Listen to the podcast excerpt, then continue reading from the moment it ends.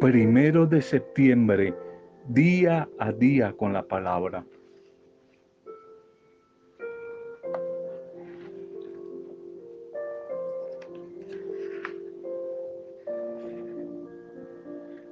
No lo olvides, a Dios siempre le interesa lo que estás haciendo. Dios se interesa por ti. Dios se interesa por tu servicio. Dios ve todo lo que se hace en su nombre y por eso le interesa lo suficiente como para tomar una nota de lo que Él ve que tú y yo estamos haciendo en favor de otros, es decir, en el servicio, en la ayuda a otros. No se comprende a veces cómo una persona llamada creyente, cristiano de cualquier denominación, un católico, no se da cuenta de lo que Jesús ha hecho, por lo que Él ha hecho por amor a todos, de la grandeza de su sacrificio allí en la cruz y de no querer valorar, agradecer y devolverle algo, algo de lo que le ha hecho. Creo que esta invitación al servicio es importante para la vida de una mujer, de un hombre, discípulos de Él. Creo que Dios te está hablando y me está hablando a ti y a mí.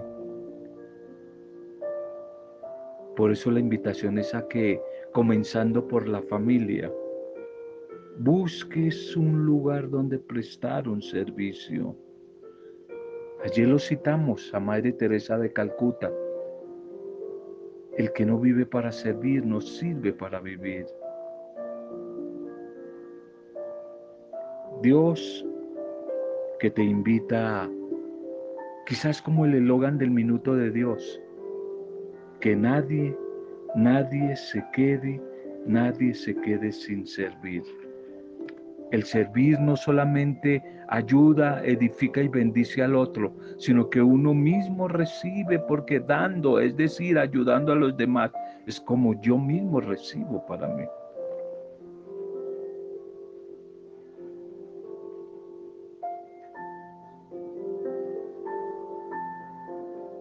Un saludo especial y bendición a tu vida en este comienzo de un nuevo mes. Bendito mes el cual agradecemos y lo bendecimos y lo consagramos al Señor. Septiembre, el mes de la Biblia. Septiembre, donde la sociedad de consumo habla mucho de amistad, habla mucho de amor. Bueno, pues hoy iniciamos ese mes que se lo consagramos a nuestro buen Dios, dándole gracias y atreviéndonos, ojalá, a agradecer, a disfrutar, a compartir, a servir como primer mensaje en este mes, ayudar a otros. Salud y bendición a las familias, salud y bendición a los diferentes pequeñas comunidades, grupos pastorales, microempresarios, a todos los que les llega este audio.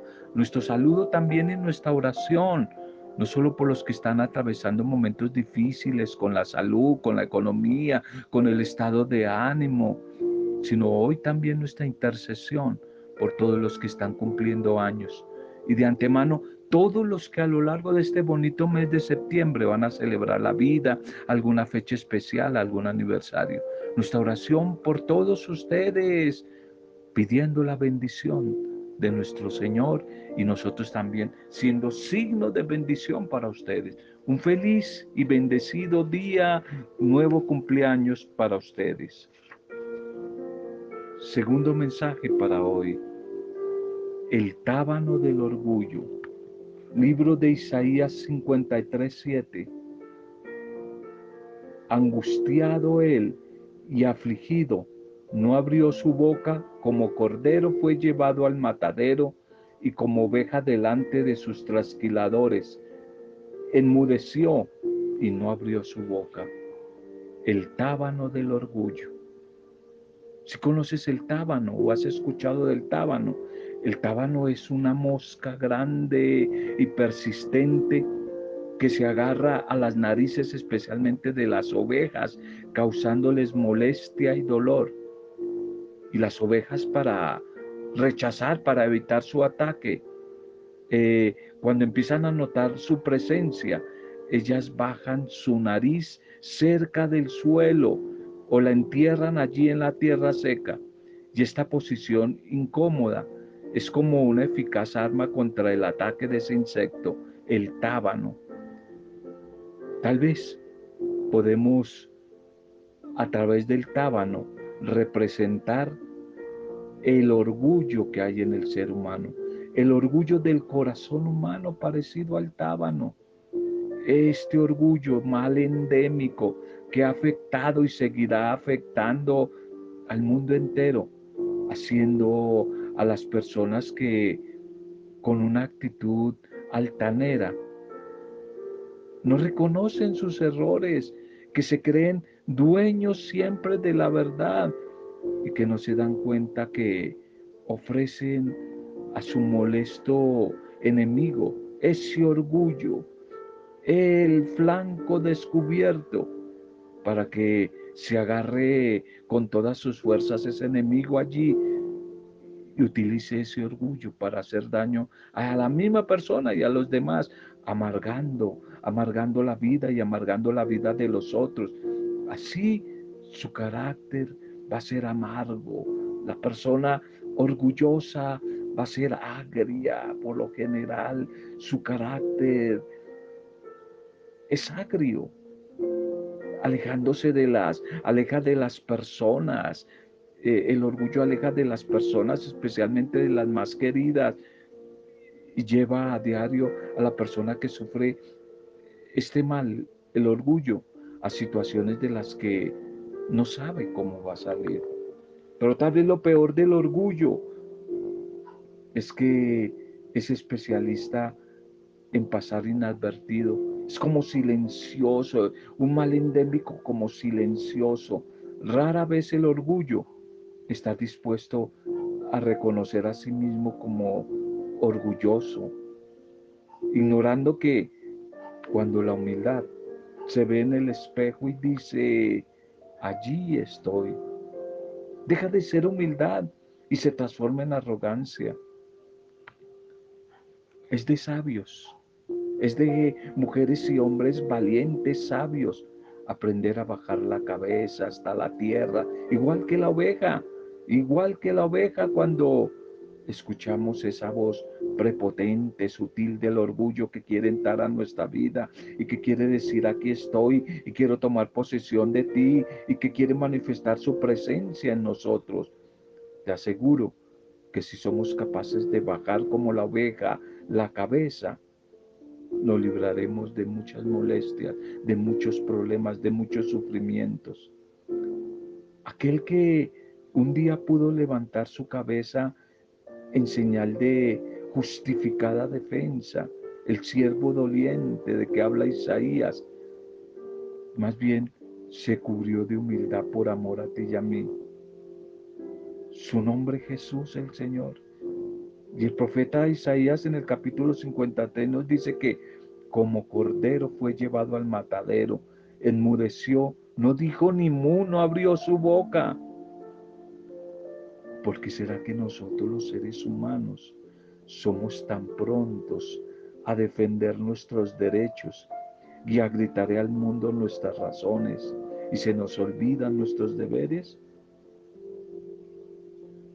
Si comprendiéramos verdaderamente el maravilloso, el inmenso mensaje de la cruz levantada allí en las afueras de Jerusalén hace ya más de dos mil años, podríamos aprender de la oveja a bajar nuestras narices cuando por ahí hay olor a orgullo. Y quizás aplicar ese versículo de primera de Pedro 5.6, primera de Pedro 5.6. Humíllese, humíllese en humildad, humíllese bajo la poderosa mano de Dios para que Él los exalte a su debido tiempo. Primera de Pedro 5.6. Y Jesús lo había dicho en el Evangelio, lo había dicho en el Evangelio del domingo pasado. el que se humilla será enaltecido y el que se enaltece será humillado. Cuando la humildad se ve en el espejo y dice, aquí estoy, aquí estoy, ya deja de ser humildad y se transforma en arrogancia. ¿Cómo está tu vida como mujer, como hombre, en torno al orgullo, en torno a la humildad? ¿Te consideras una mujer, un hombre orgulloso, prepotente, soberbio y quizás no lo has reconocido? ¿Lo niegas? ¿Crees que no lo tienes? ¿Que no sufres de ese mal endémico del orgullo? Si lo descubres, ¿acaso no será el momento de que, como la oveja, bajes tu cabeza? El que baja su cabeza será premiado y será coronado. Bajes tu cabeza como, como la oveja y te humilles ante el Señor y pida su perdón y pida su presencia y pida su bendición.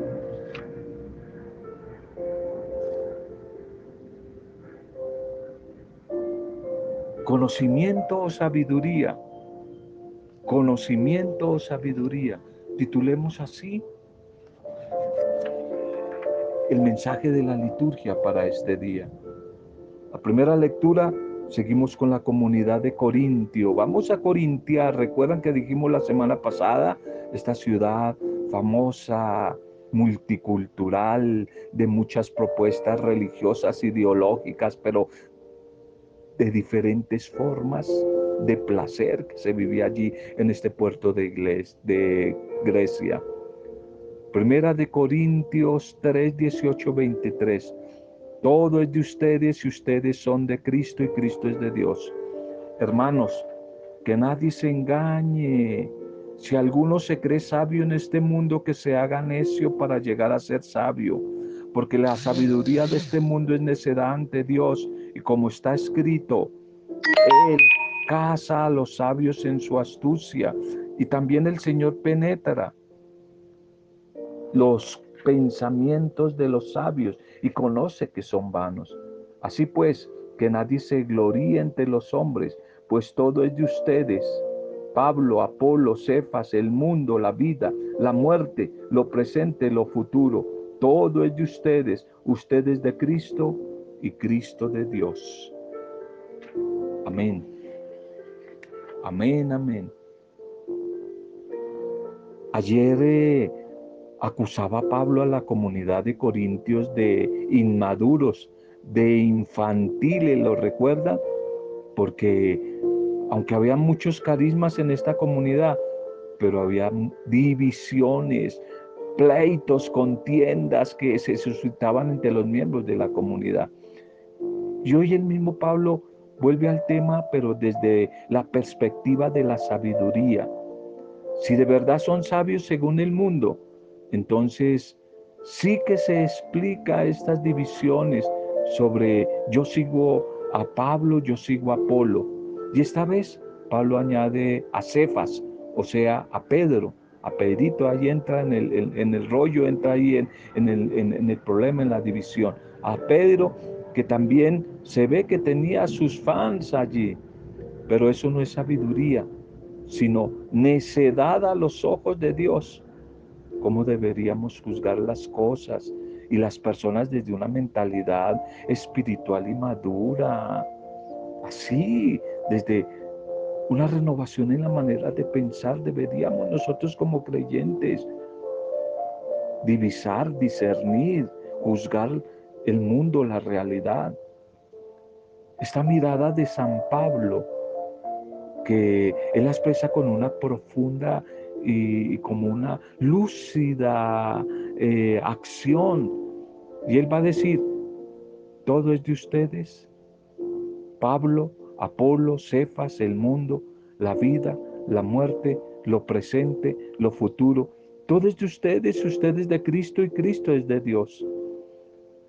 Esta visión que nos presenta Pablo, si es que es una interpretación espiritual de la historia, pero a la vez también relativiza a veces nuestras preocupaciones, nuestros celos en la vida de la comunidad, cómo somos de celosos, a veces de envidioso.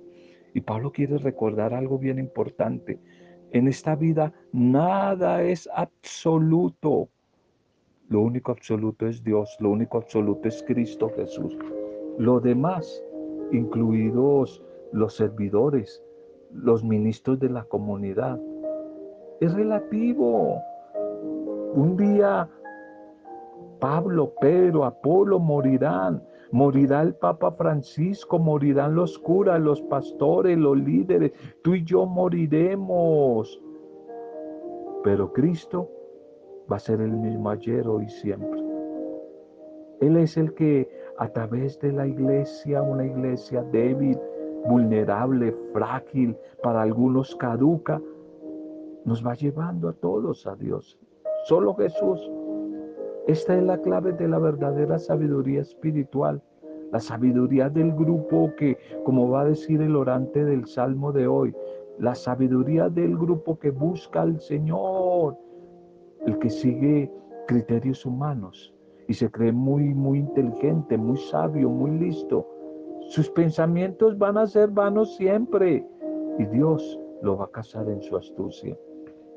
En nuestra vida de comunidad se establecen a veces como choques, roces, una serie de divisiones, más o menos a veces sutiles, basadas en lo que Pablo llama claramente bobadas, pendejadas, tonterías, necedades. ¿Cómo peleamos en la comunidad primera que la familia por bobadas y en las comunidades pastorales eclesiales en la iglesia? ¿Cómo peleamos por cosas necias, tontas? Y eso demuestra lo que Pablo decía ayer, de que todavía somos muy niños, somos muy infantiles, somos muy inmaduros damos importancia a lo que no lo tiene. Peleamos por unas cosas, por unas doctrinas que, no, no, no son importantes. Por eso los ministros de la comunidad, eh, el Papa, obispos, pastores, líderes, no son los protagonistas, no son los chachos de la película, no son los dueños de la obra. Su elocuencia o sus carismas personales que ojalá no sean pequeños, no son el factor determinante eh, de edificación de la comunidad, es el Señor. Y están más bien al servicio de la comunidad esos talentos. Y a veces se nos olvida que simplemente somos siervos inútiles, somos colaboradores de Dios, simples administradores, no dueños.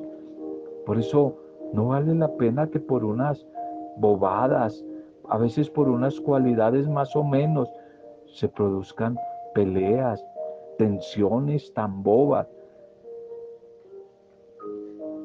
Ese es el tema de ayer que iniciaba Pablo de hoy, la inmadurez, la inmadurez de la comunidad. El Evangelio para este día, Lucas 5, 11 Terminamos en días pasados en el tiempo entre semana, entre semana. Una cosa es el tiempo ordinario entre semana y otro el domingo. Entre semana terminamos el Evangelio de Mateo con esos textos sobre los finales, sobre la parucía, sobre los tiempos escatológicos, sobre el final. Y iniciamos ahora ya hasta final de año, hasta noviembre, el Evangelio de Lucas entre semana, pero Lucas también lo estamos siguiendo los domingos. Bien, hoy es Lucas 5, 11. Y ellos dejándolo todo lo siguieron. En aquel tiempo la gente se agolpaba alrededor de Jesús para oír la palabra de Dios. Estando él a la orilla del lago de Genezaret, vio dos barcas que estaban junto a la orilla. Los pescadores habían desembarcado y estaban lavando las redes. Y Jesús subió a una de las barcas, a la barca de Simón, y le pidió que la apartara un poco de tierra. Desde la barca sentado, Jesús enseñaba a la gente. Y cuando acabó de hablar, dijo a Simón, rema mar adentro y echen las redes para pescar. Simón contestó, Maestro, no hemos, nos hemos pasado toda la noche intentando pescar y no hemos cogido nada, pero por tu palabra echaré de nuevo las redes y puesto a la obra, hicieron una redada de peces tan grandes que intentaban reventar la red. Les tocó hacer señales a los socios de la otra barca para que vinieran a echarles una mano. Se acercaron ellos y llenaron las dos barcas que casi se hundían. Y al ver esto, Simón Pedro se arrojó a los pies de Jesús diciendo, apártate de mí, Señor, que yo soy un pecador. Y es que el asombro se había apoderado de él y de los demás que estaban con él al ver esa pesca abundante de peces que habían cogido. Y lo mismo les pasaba a Santiago y a Juan, hijos de Zebedeo, que eran compañeros de Simón. Y entonces Jesús dijo a Simón, no temas, desde ahora serás pescador de hombres. Ellos sacaron las barcas a tierra y dejándolo todo inmediatamente lo siguieron. Amén, amén, amén. Esta comunidad de Lucas nos narra hoy ese llamado vocacional a la misión, la llamada vocacional de Pedro, de Santiago, de Juan, de estos primeros discípulos, seguidores de Jesús, se van a convertir más adelante grandes misioneros y en los apóstoles. Desde ahora serás pescador de hombres. Hasta ahora aparecía trabajando Simón solo, solo. Y Jesús también estaba trabajando solo. Ahora Jesús busca trabajar en equipo. Ahora el Señor busca colaboradores. Ya ayer hablaba de Pedro el Evangelio, lo recuerdan, cuando el Señor Jesús va a la casa de Pedro y cura a la suegra de Pedro que tenía fiebre. Hoy nos cuenta cómo para poder apartarse un poco de la gente que se agolpaba en torno a él, le pide a Pedro que le presente su barca. Qué satisfacción sentiría Pedro, ese predicador que se está haciendo cada vez más famoso por su palabra, por sus signos, por sus milagros. Me ha pedido mi barca para él subir. Uy, qué lujo, qué orgullo. Y luego, aunque un poco regañadiente, porque tiene la experiencia del fracaso de toda la noche intentando pescar y no ha pescado nada. No hemos pescado nada. ¿Qué dirás tú? ¿Qué diré yo en estos años de trabajo en la familia? ¿Qué has pescado? Y a muchos quizás nos toca decir con humildad como Pedro, no hemos pescado nada. Pero sin embargo, el Señor da la orden, vuelva a intentarlo. Hoy te dice a ti y a mí, no tire la toalla si no has pescado nada en las diferentes áreas de tu vida. Vuelve a intentarlo, pero ahora en mi nombre, por mi palabra, por mi palabra, en mi nombre, lanza de nuevo la red y verás lo que va a pasar. Y aquí en este caso con Pedro, Santiago y Juan, sucede lo inesperado, lo que también va a suceder contigo y conmigo, la pesca milagrosa que va a provocar en Pedro una reacción de espanto, de admiración. Y le va a decir, Pedro, apártate de mí, Señor, que soy un pecador. Quizás no debieron entender mucho aquello de ser pescador de hombres, pero aquel hombre los ha convencido y por eso ellos, dejándolo todo, inmediatamente lo siguieron. Ser pescadores de hombres que no es algo peyorativo. Pescar a la vida humana, pescar a personas en este sentido, no es un proselitismo ni hacer que mueran para nuestro provecho. En eso consiste la pesca, la pesca humana sin Dios, utilizar a la gente para oprimirla. Pero la que Jesús propone no es eso. No es utilizar la red, utilizar la pesca para mi provecho. Lo contrario, para el provecho de los demás. Pescar es evangelizar, es intentar convencer, ofrecer de parte de Dios a cuantas más personas mejor esa buena y maravillosa noticia del amor, del amor de Dios, de la salvación, de la vida nueva, de la vida eterna de la vida eterna. Probablemente tú y yo, que si hemos en algo experimentado, ese llamado de Dios, ese amor. Ya no vivimos tanto esas noches estériles donde no vemos respuesta, donde no vemos el resultado a nuestra pesca. A veces hemos tenido días difíciles, pero hemos visto cómo la palabra de Dios se cumple. Se cumple en nuestros días dando sentido a la presencia de Jesús, que empieza a ser eficaz nuestro trabajo. Sin Jesús, sin Él en nuestra barca, la barca es la vida, es la familia, es tu, tu profesión, tu empresa, tu trabajo, tu pastoral. Sin Jesús en la, en la barca, en la vida, todo se vuelve estéril. Todo se vuelve sin sentido, sin fruto. Pero con Jesús en nuestra barca hay fecundidad sorprendente, hay sorpresa, hay multiplicación, hay acción, hay resultados. Vamos madurando como, aquellos primeros discípulos en nuestro camino de fe, a través de ese caminar con tiempos buenos, tiempos difíciles, vamos viendo cómo Dios va cumpliendo su palabra. Él va cumpliendo su palabra en cada uno de nosotros, en nuestra vida. Un escenario maravilloso el que hoy nos presenta Lucas en su Evangelio, eh, en ese contexto donde se encuentra Jesús a orillas allí del lago. Lago, agua, barcas, pescadores, redes, peces. Y Jesús utiliza una de las barcas para enseñar a la gente ungida por la palabra de Dios en un ambiente donde la opresión del imperio romano hacia el pueblo de Israel era cada vez mayor. La gente busca un mensaje que les libere del dolor y del sufrimiento que estaban pasando.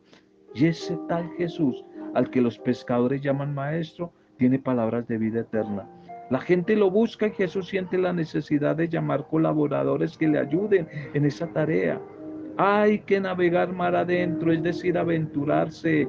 Hay que arriesgarse a seguir la misión de Jesús con total entrega. Hay que atreverse a echar las redes y ser pescadores de vidas humanas, de personas. Obviamente podrán aparecer inseguridades, desconfianzas. No hemos pescado nada, pero el Señor nos dará la capacidad de realizar nuestro trabajo con generosidad y con amor. En tu nombre, Señor, echaremos las redes Dejar todo por seguir a Jesús.